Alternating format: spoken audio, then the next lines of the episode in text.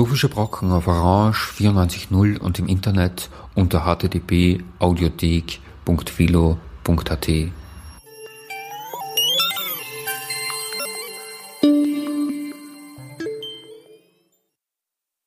Mein Name ist Franz Wimmer, ich unterrichte an der Universität Wien und unterhalte mich beim heutigen philosophischen Brocken mit Anke Granes im Großen und Ganzen über Kant. Es wird sich nicht um eine philosophiehistorische Aufarbeitung von Kant handeln, was ja auch viel zu viel wäre, sondern wir werden uns auf ein Thema konzentrieren, das uns auch beide immer wieder beschäftigt hat, nämlich Kant, seine rassistischen Äußerungen, beziehungsweise die Frage, wie weit kann man eigentlich mit Kant gegen Kant argumentieren, wenn seine äh, äh, Vorurteile rassistischer Art nicht zu leugnen sind. Wir haben uns in unterschiedlicher Weise mit diesen Fragen beide im Laufe der Zeit schon beschäftigt. Frau Dr. Granes ist im Rahmen eines FWF-Projekts an der Arbeit ihrer Habilitation für im Fach Philosophie zu einem Thema, mit dem Kant sich mit Sicherheit nie beschäftigt hat, nämlich zur Geschichte der Philosophie im subsaharischen Afrika. Und das ist kein bloß historisches Thema, wie du das auffasst, sondern das hat äh, Gegenwartsrelevanz. Jetzt möchte ich dich gleich direkt äh, fragen, wie bist du auf äh, Kants Rassismus gestoßen? Gibt es den überhaupt? Ja, ich bin auf, auf diese Seite in im Kantschen Werk nicht über meine eigene Kant-Lektüre während meines Studiums zum Beispiel gestoßen, sondern eigentlich erst später in der Auseinandersetzung mit den Arbeiten afrikanischer Philosophen, die ja auch seit einigen Jahren jetzt im Zentrum meiner, meiner Forschungsarbeit stehen. In der modernen afrikanischen Philosophie ist die Auseinandersetzung mit den Arbeiten von äh, Kant und Hegel sehr zentral und zwar mit einer Seite dieser beiden Denker, die in der europäischen Diskussion kaum eine Rolle spielt, nämlich mit ihren Schriften über die Menschenrassen, ihren Schriften über oder ihren Äußerungen zur, zur Sklaverei und zum Kolonialismus. Dies ist, wie gesagt, eine Seite, die im europäischen oder im, im, westlichen Diskurs, wenn wir Nordamerika mit, mit einbeziehen, kaum betrachtet wird, für afrikanische Philosophen aber natürlich deshalb eine große Rolle spielen muss, weil äh, es sich um extrem abwertende äh, Bemerkungen handelt, die sie als Afrikaner und Afrikanerinnen natürlich direkt betreffen, als Menschen schwarzer Hautfarbe.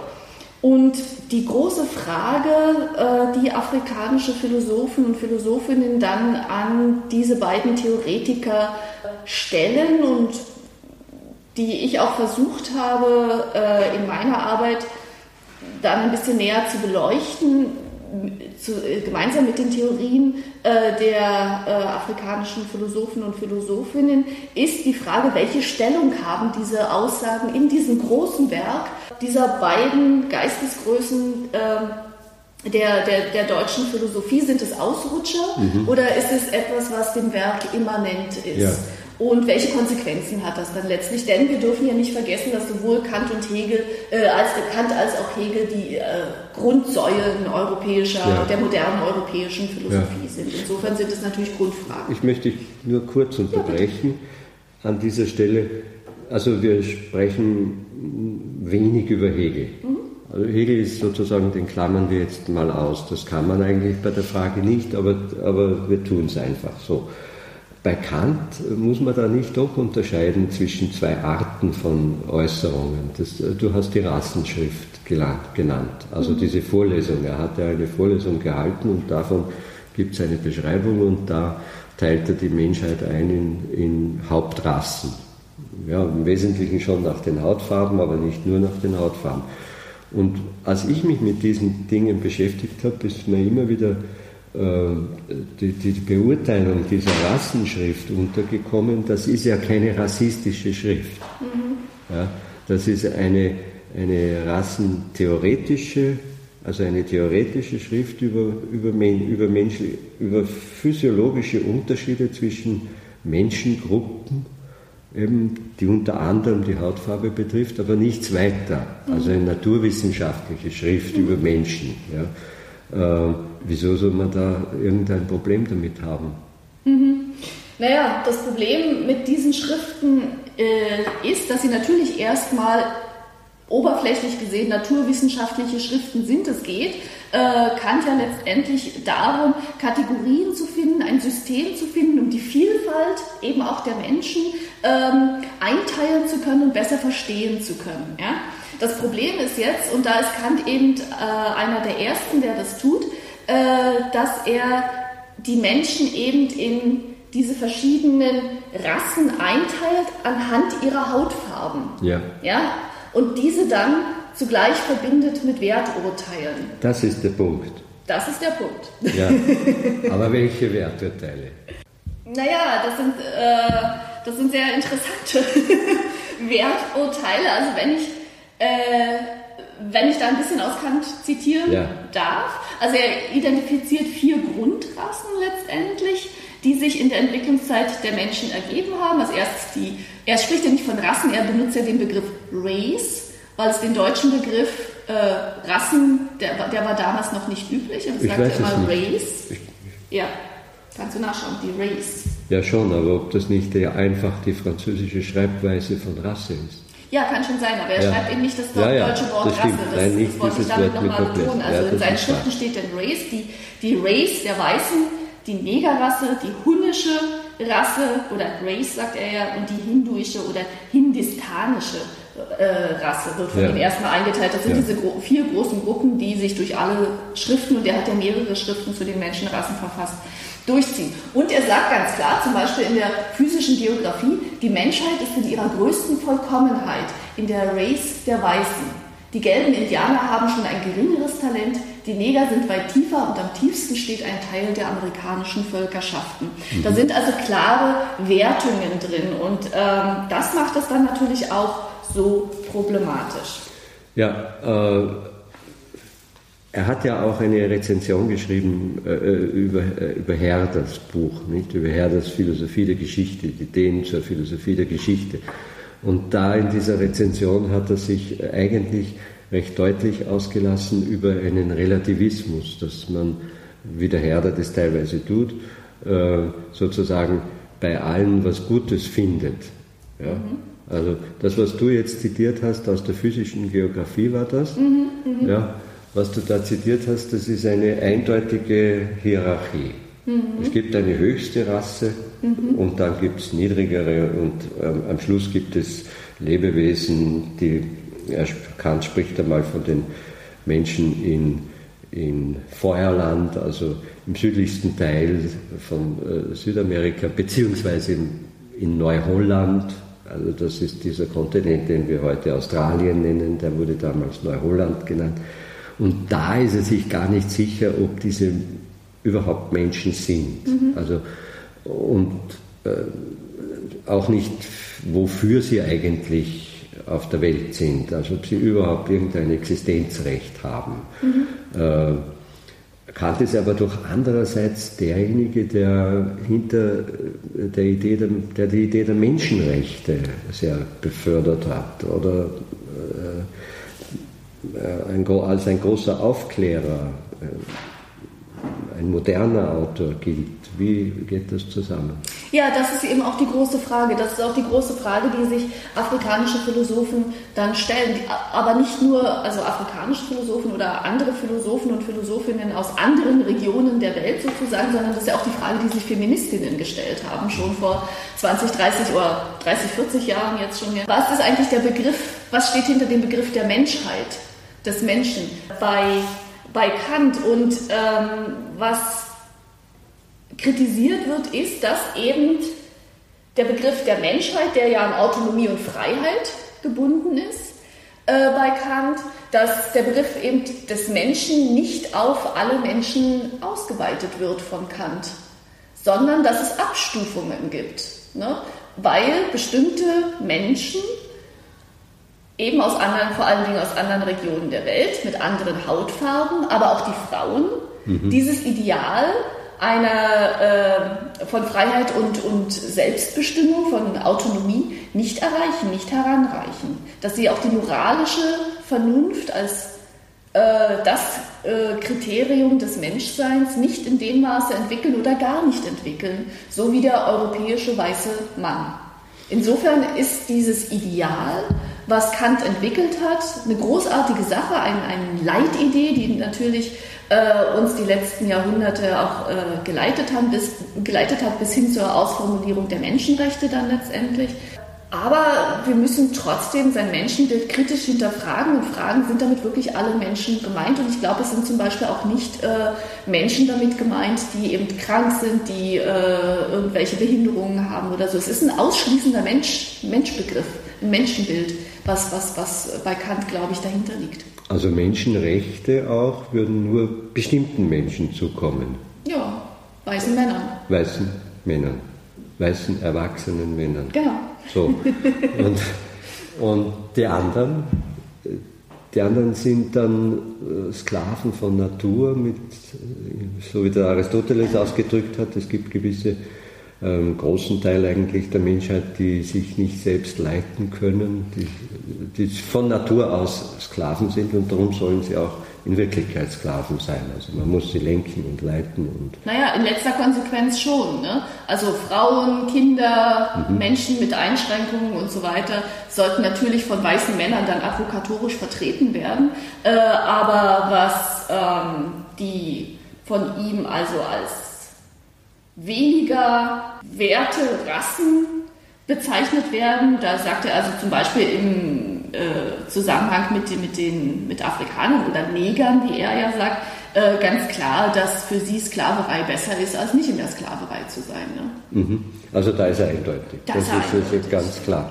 Und ist er da der Einzige, der damals, oder war das die allgemeine Zeitstimmung sozusagen? Also haben andere Philosophen sich da anders ausgedrückt oder haben Sie das anders gesehen oder wie? Ja, da sind wir jetzt schon dann auch ein bisschen in, in dieser Diskussion um Kant und wie kann, man, mhm. äh, wie kann man damit umgehen. Es ist ein beliebtes Argument zu sagen, äh, Kant war mit seinen Schriften zu, zu den Rassen und er hat sich ja nicht nur einmalig damit beschäftigt, sondern er hat es ja in verschiedenen Schriften in seiner physischen Geografie finden wir äh, Aussagen zu den Menschenrassen. Dann hat er natürlich 1775 diese ähm, Abhandlung geschrieben zur Bestimmung des Begriffs der verschiedenen Ra äh, Rassen der Menschheit. Das wurde, da gibt es noch eine Schrift äh, 1785, äh, die sich wiederum mit diesen ja. Menschenrassen äh, beschäftigt hat und so weiter und so weiter. Auch in äh, den, der Abhandlung über den Gebrauch teleologischer Prinzipien in der Philosophie. Also es durchzieht diese... Auch diese, in, in, dem über das Erhabene und das Schöne. Natürlich, ja. ja genau. Da, da gibt es natürlich auch ein schönes Zitat, was ich hier noch anbringen möchte. Dieser Kerl war von Kopf bis auf die Füße ganz schwarz. Ein deutlicher Beweis das, was er sagte, dumm war. Ja. Ne? Also auch eine eindeutige Verknüpfung der Hautfarbe schwarz mit äh, einer, einer Wertung, nämlich, dass man, wenn man schwarz ist, man ohnehin äh, dumm ist. Das Thema ist klar, wie in einer Bachschen Fuge.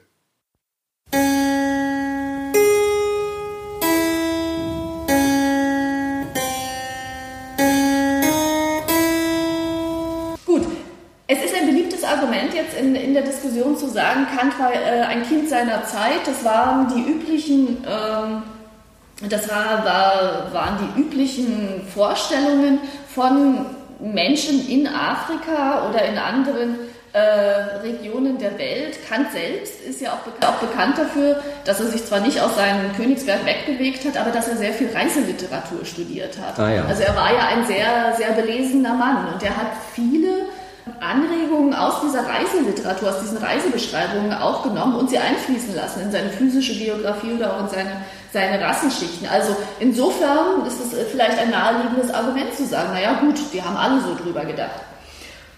Und er schließt natürlich in seinen Schriften oder in seinen Überlegungen auch an, an äh, große, äh, an Vorgänger an, also äh, Buffon zum Beispiel, der äh, Naturwissenschaftler. Äh, Buffon ist ein, ein, ein wichtiger Vorläufer von ihm. Oder er lehnt sich natürlich auch an David Hume an, ja, und an, an seine Schrift of National Characters, wo wir mhm. auch diese, äh, diese Qualifizierung von, von Schwarz und Dumm eben zum Beispiel, äh, zum Beispiel finden. Also es gibt diese, äh, diesen Diskurs.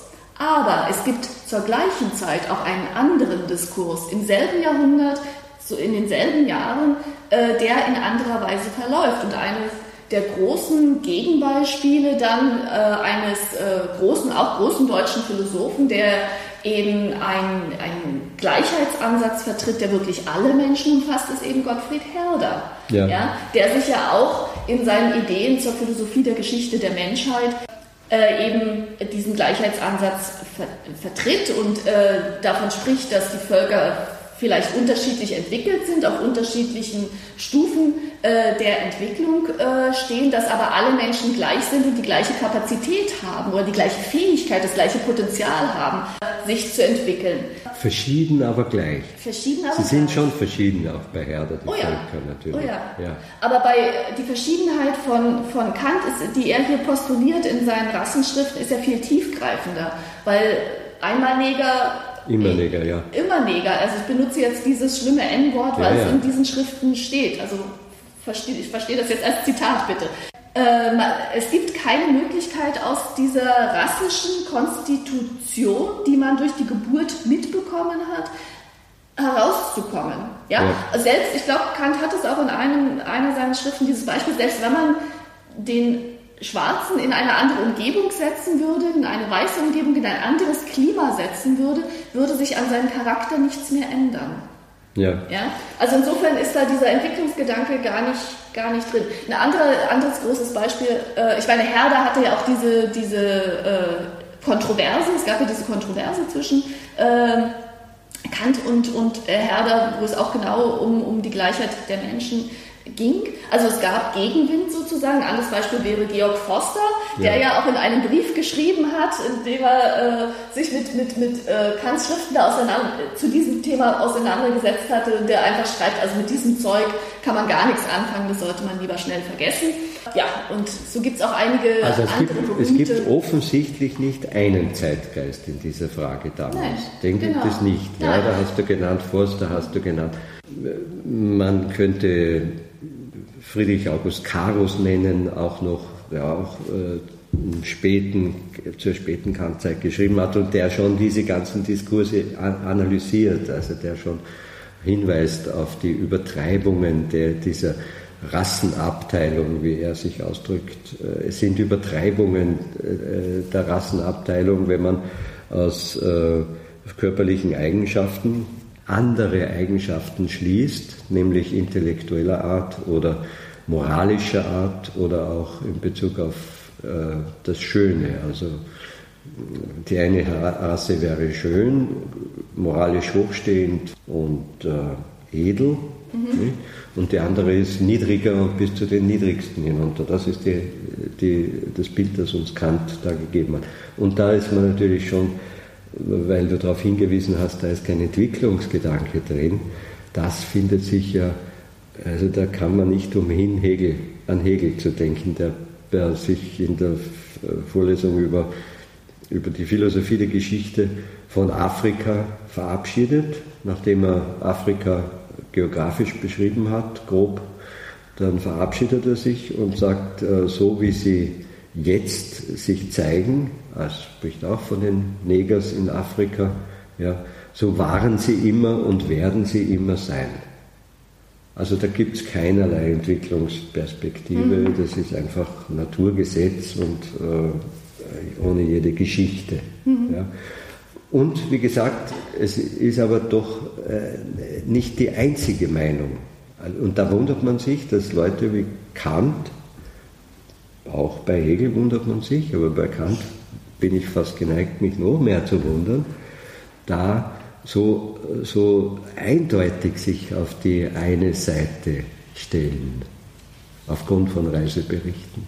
Ja, das, das, das wundert mich ehrlich gesagt auch, ähm, weil es ja auch seiner eigenen Methode widerspricht, ne? Einer, eines gründlichen Durchdenkens, eines gründlichen Prüfens der Anwendung des eigenen Verstandes äh, um, um die Dinge zu prüfen. Und da Reiseliteratur oder Hören sagen ja, soll ja wohl auch oft am Hafen entlang spaziert sei in seiner Heimatstadt und sich mit den Reisenden dort oder mit den Seeleuten unterhalten haben.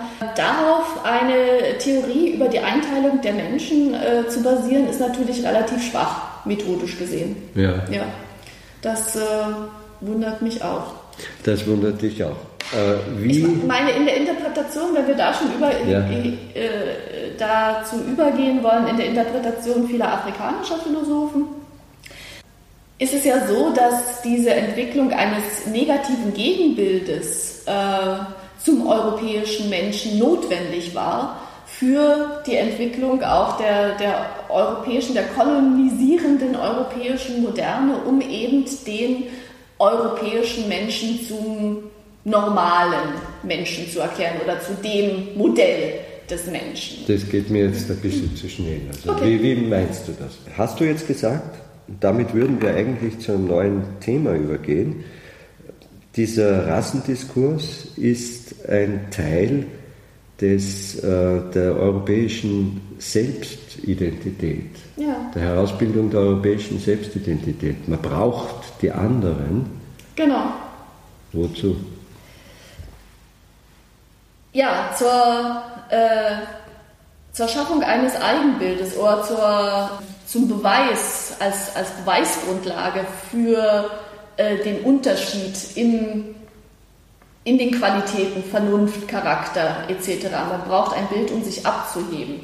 Ähm, gerne zurückgegriffen wird im Übrigen, um das besser zu erläutern. Und einer der ersten, der das getan hat, ist der Franz Fanon. Mhm in seinem schwarze Haut, weiße, weiße Masken. Gern zurückgegriffen wird ja äh, dabei im Übrigen auf einen dieser großen Denker, nämlich auf Hegel und auf seine Dialektik von Herr und Knecht, in der es ja darum geht, dass wenn zwei Selbstbewusstseine aufeinandertreffen, diese äh, im Kampf um Anerkennung äh, dann oder der Kampf um Anerkennung letztlich so ausgeht, dass eines dieser dieser Selbstbewusstseine ähm, dann, da es ein Kampf äh, auf Leben und Tod ist, dass eines dieser, dieser Teilnehmer dann sich dieser, der Gefahr für das, für das eigene Sein bewusst wird und aus dem Kampf aussteigt, aber der Gewinner ist dann halt der andere, der als der Herr dann über diesen, der diesen Kampf verloren ja. hat, herrschen wird. Und in dieser Dynamik also beruhend auf, auf diesen einen Abschnitt der Phänomenologie äh, des Geistes. Auf diese, auf diese Dynamik wird eben gerne zurückgegriffen zur Erläuterung dieses Prozesses, der da stattgefunden hat im 18., 19. Jahrhundert, als diese krasse Entgegensetzung zwischen dem äh, europäischen Menschen als dem Idealbild, als demjenigen, der vernunftfähig ist, und allen anderen anderer Hautfarbe, die eben zu diesem Grad der, der Logik, der Vernunft, der Rationalität, auch des moralischen Charakters nicht fähig sind. Dieses Bild wird, wird gerne herangezogen, um das zu erklären, dass es also ein Kampf um Anerkennung ist. Mhm. Und, da möchte ich auch gleich noch auf ein, ein ganz aktuelles Buch verweisen von Achille Mbembe, ein äh, äh, Philosoph aus Kamerun, dessen Buch Kritik der schwarzen Vernunft gerade erschienen ist im Surkamp Verlag, also letztes Jahr, 2014 im Surkamp Verlag äh, erschienen ist, der diesen ganzen Prozess dieses kolonialen Diskurses, dieses Entstehen von Bildern über das eigene und das andere in den großen Prozess äh, der kapitalistischen Entwicklung und der Kolonialisierung als ökonomischer Bewegung stellt, nämlich es war wichtig, den anderen als Ware und als Ding betrachten zu können um ihn eben austauschen zu können wie jede andere Ware auch, also den afrikanischen Sklaven. Und da in diesem Prozess verankert sieht er dann eben auch solche Ideen, die diesen abwertenden Charakter haben, den Menschen das Menschliche nehmen, um ihn als Ware verkaufen zu können. Das heißt, diese Aufklärer, Kant, Hegel,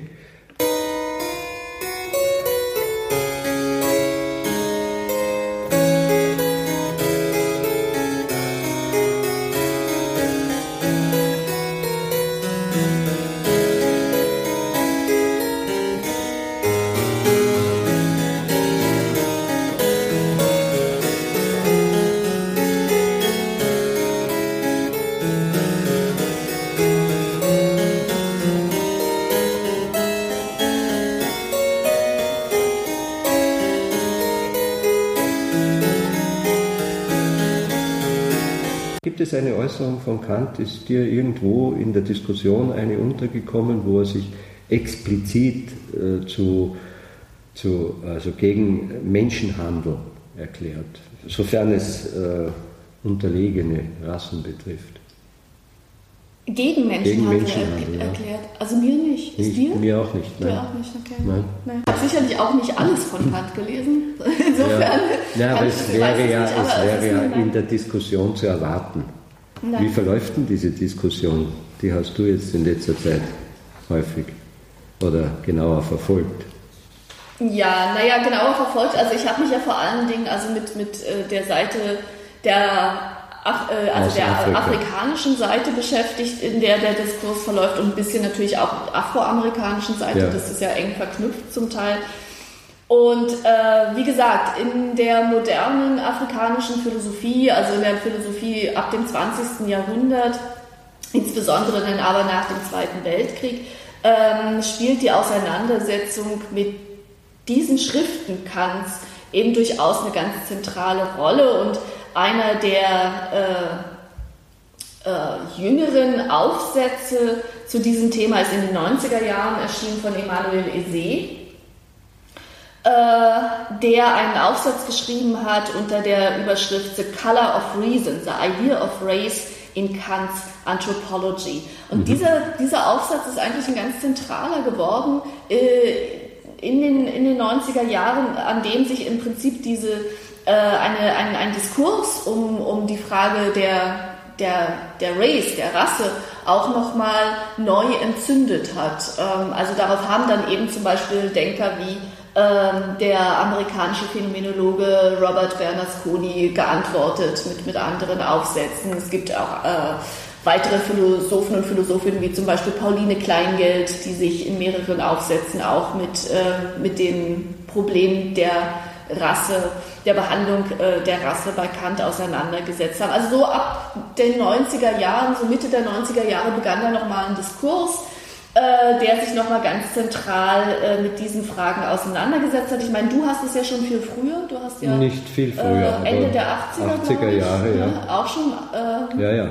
Aufsätze dazu Ja. veröffentlicht und Konkret. da, so Mitte der 90er ist dann nochmal doch relativ intensiver Diskurs entstanden, der heute ja auch in, in, eine, in eine neue Richtung in der Philosophie im Prinzip auch gemündet Ja. ist, ne? nämlich the philosophy of race, Ja. die im Anglophonen, aber gerade im britischen Raum eine, eine große Bedeutung einnimmt, hier im deutschsprachigen Raum ja Kann man kaum. davon überhaupt nicht reden. Nicht? Kann man das, nee, Ja. und scheint auch überhaupt nicht wahrgenommen zu werden. Aber es gibt eine Richtung, die macht auch Kongresse, große Kongresse etc., The Philosophy of Race und da ist zum Beispiel dieser Aufsatz vom, vom Eze auch ein zentraler Aufsatz, auf den viel Bezug genommen wird, genauso wie die Arbeiten von äh, Kwame Anthony Appiah natürlich in My Father's House, wo er sich Ja. ja auch nochmal mit, mit, äh, dem, mit Rassismus und dem Rassebegriff und so weiter auseinandersetzt. Und andere afrikanische Philosophen sind da auch schon durchaus sehr zentral, was sie ja in unserer Kant-Rezeption überhaupt nicht sind. Ne? Da sind sie ja Exoten, die auch gar nicht wahrgenommen werden. Nicht wahrgenommen.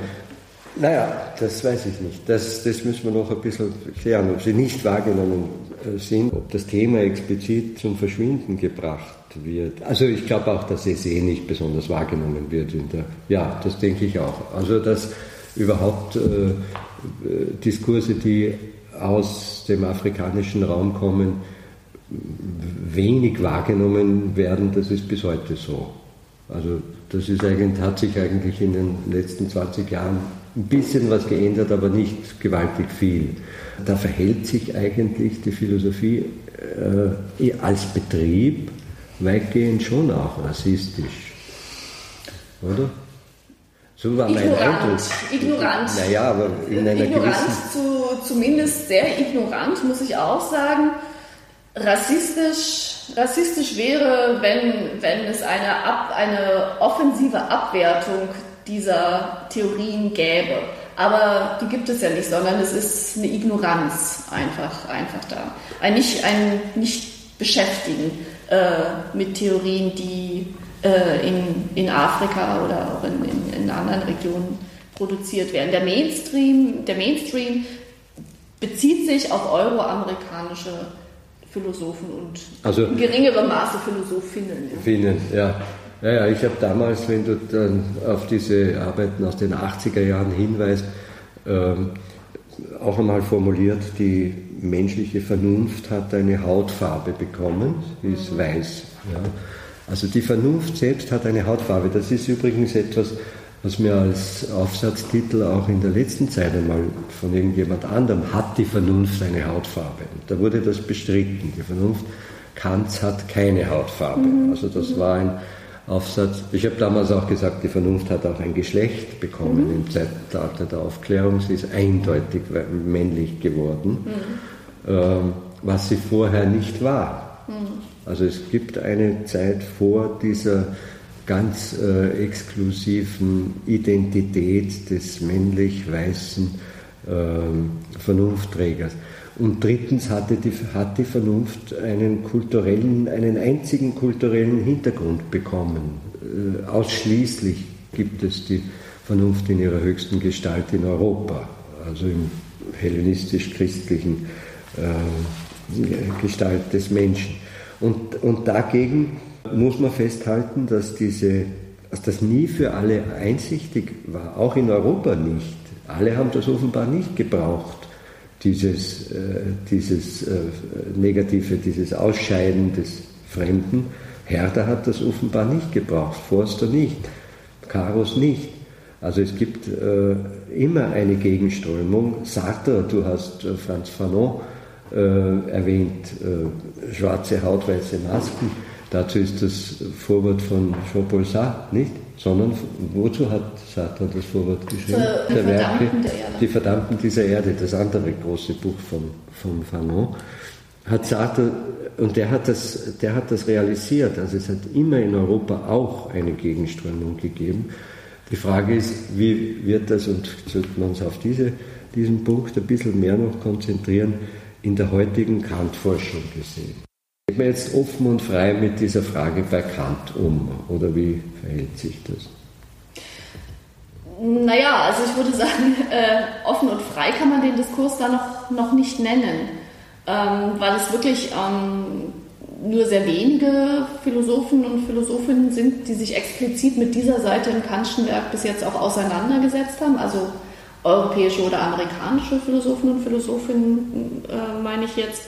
Ähm, und ich meine, wenn man sich große Veröffentlichungen über Kant anschaut, also ich meine Kant-Jahrbücher oder jetzt der bald kommende, vor der Tür stehende oder im September eben in Wien stattfindende ähm, Kant-Kongress, der ja auch unter dem Thema, wie lautet äh, das Thema?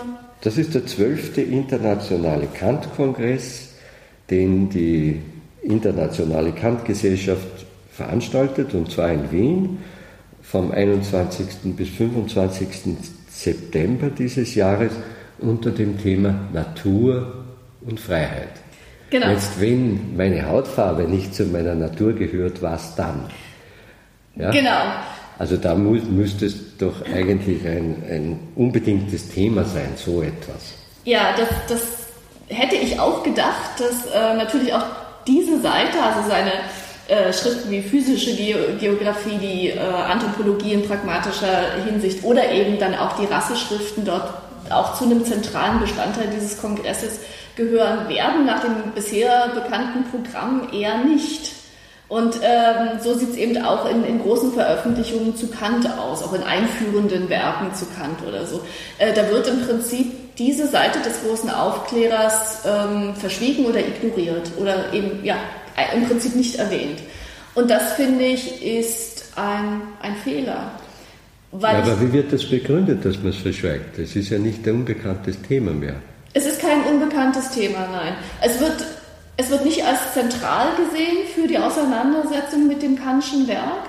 Äh, eine Begründungsstrategie haben wir schon kennengelernt, haben wir schon kurz drüber gesprochen gerade. Ne? Also da wird Kant als Kind seiner Zeit erklärt und damit entschuldigt. Eine andere Begründungsstrategie wäre zu sagen, das Kantsche Werk in die vorkritische und in die nachkritische äh, Periode einzuteilen und dass eben diese Rasseschriften mehrheitlich sich in, in dieser ersten Periode oder diese ganzen Auseinandersetzungen irgendwie physische Geografie, anthropologische Schriften eher in der ersten Periode sich äh, befinden, dann aber so ein Cut stattgefunden hat und dann die kritische Phase beginnt äh, und da spielt das keine Rolle mehr und deswegen brauchen wir das jetzt. Und da, die kritischen Schriften sind ja letztendlich diejenigen, die im Zentrum unserer Auseinandersetzung mit, mit Kant stehen und die späten äh, Schriften wie zum ewigen Frieden und so, das sind ja die Schriften, die gelehrt werden, die unseren Studenten gelehrt werden, äh, die ganz im Zentrum äh, vieler äh, Auseinandersetzungen der, äh, der, vielfältigen Art und so weiter stehen.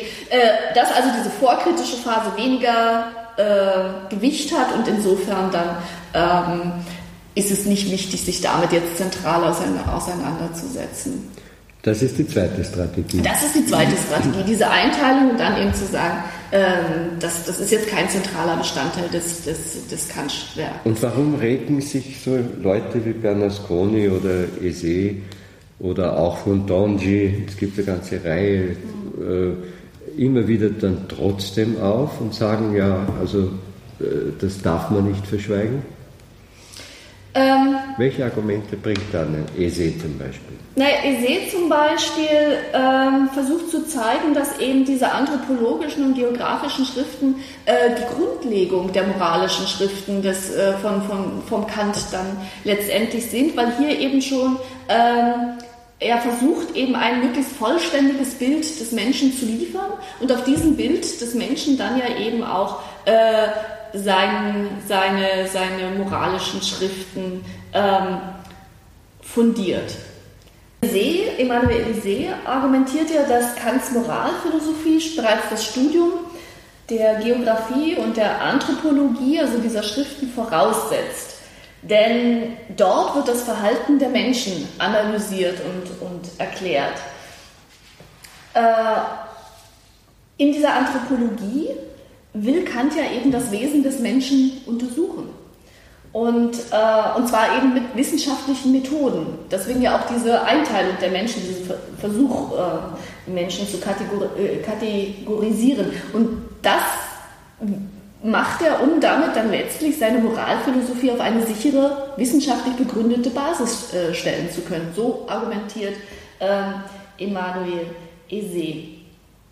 Ähm, der Mensch verfügt ja nach, nach, äh, nach Kant äh, über die Fähigkeit, moralisch handeln zu können. Allerdings scheint es eben, wenn wir diese Rasseschriften betrachten, da eine Einschränkung zu geben, weil nämlich nicht alle Menschenrassen hinsichtlich ihrer Möglichkeit, moralisch handeln zu können, gleich sind.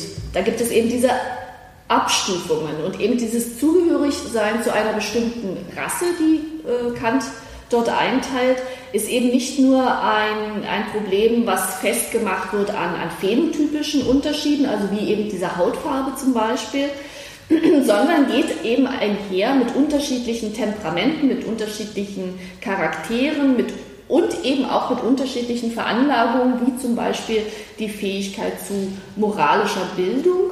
Und einzig die weiße Rasse scheint eben als Modell für die Menschheit überhaupt äh, gelten zu können, weil nur sie in der Lage ist, hier einen Grad von äh, Vollkommenheit äh, zu erreichen, während alle anderen Rassen eben äh, nicht diese, diese Art von Vollkommenheit erreichen können.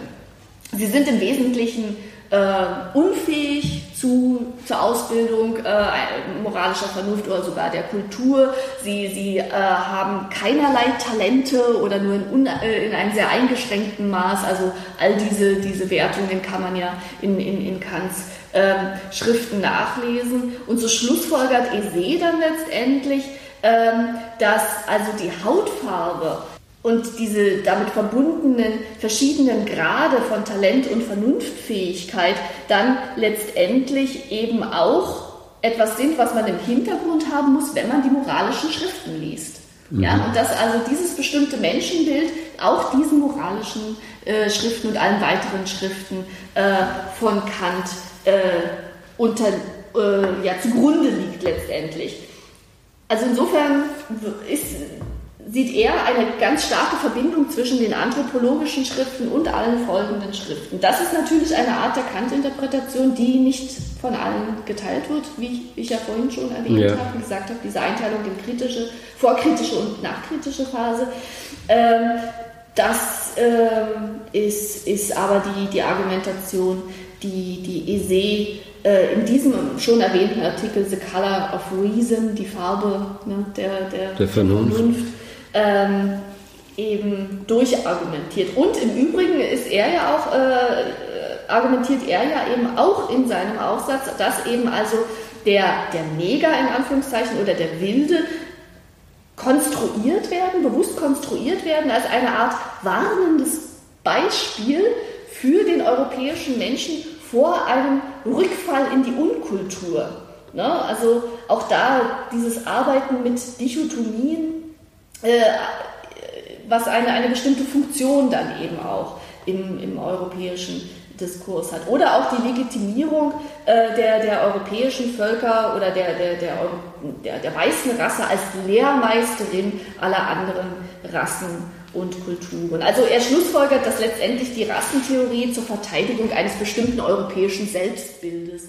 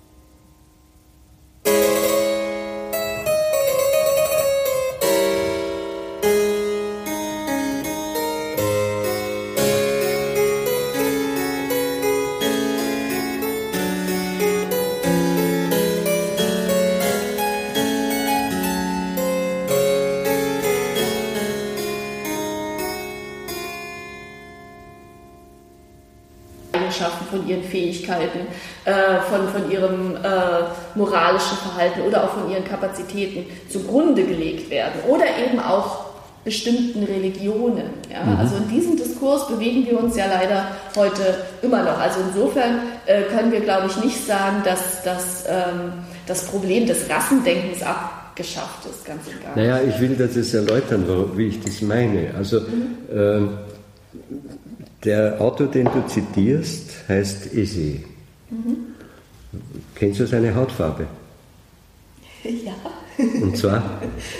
Schwarz. Schwarze Hautfarbe. Gut.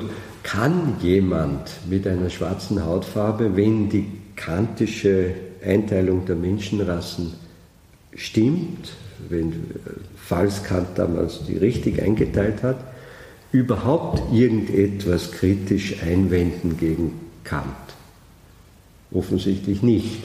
Nee, natürlich nicht. Ja, das ist, das ist sozusagen das auf Dilemma. Auf jeden Fall nicht auf dem Niveau. Ja, das, äh, auf jeden Fall nicht auf dem Niveau.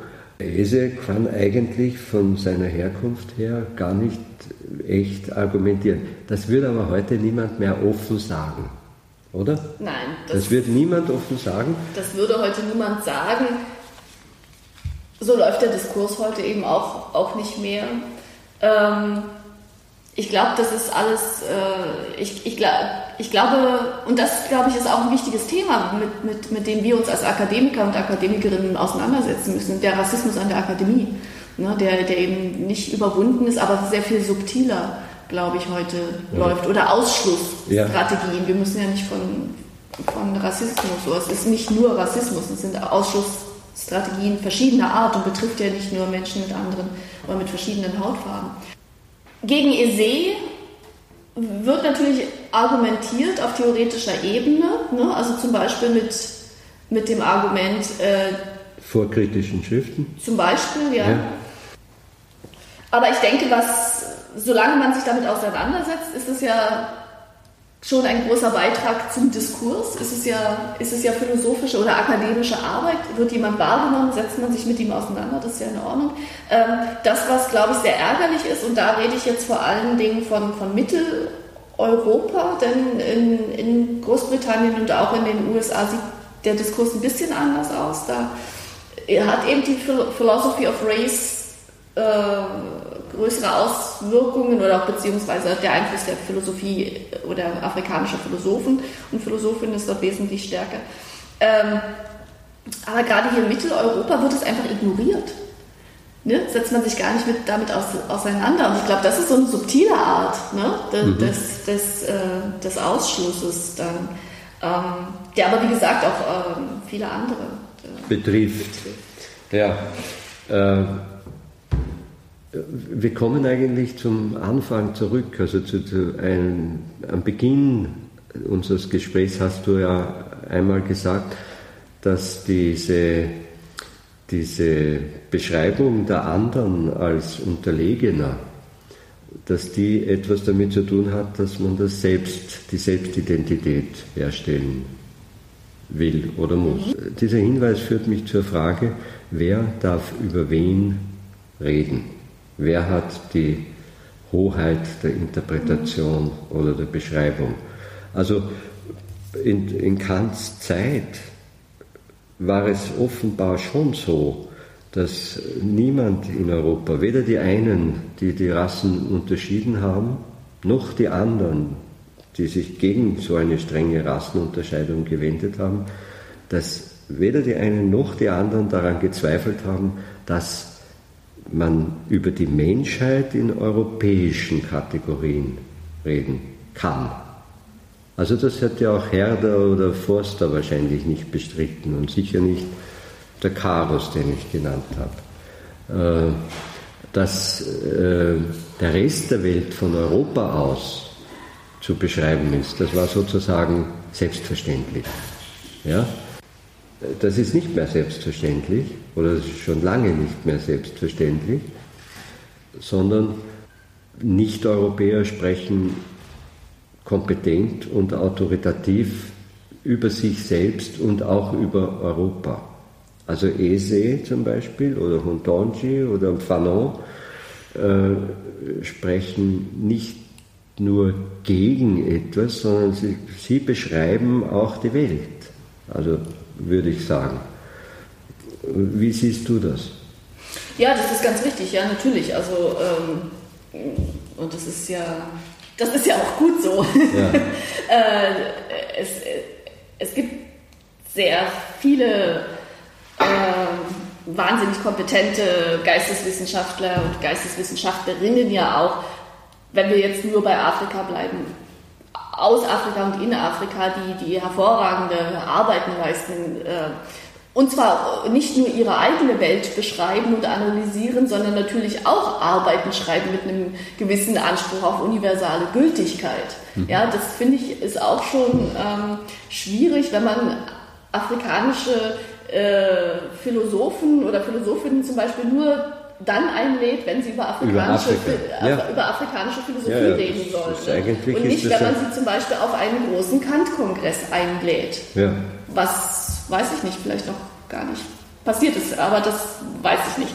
Äh, aber, ähm, aber es würde zu einer Normalisierung des Dis Diskurses äh, da, dazugehören, dass ähm, Philosophen oder Philosophinnen aus, aus ganz verschiedenen Regionen dieser Welt eingeladen werden, um über Kant, Hegel, über Technikphilosophie, über Medienphilosophie, über Metaphysik ja, oder was auch immer äh, ja. zu sprechen und eben nicht nur auf Afrika ja. beschränkt zu bleiben dann.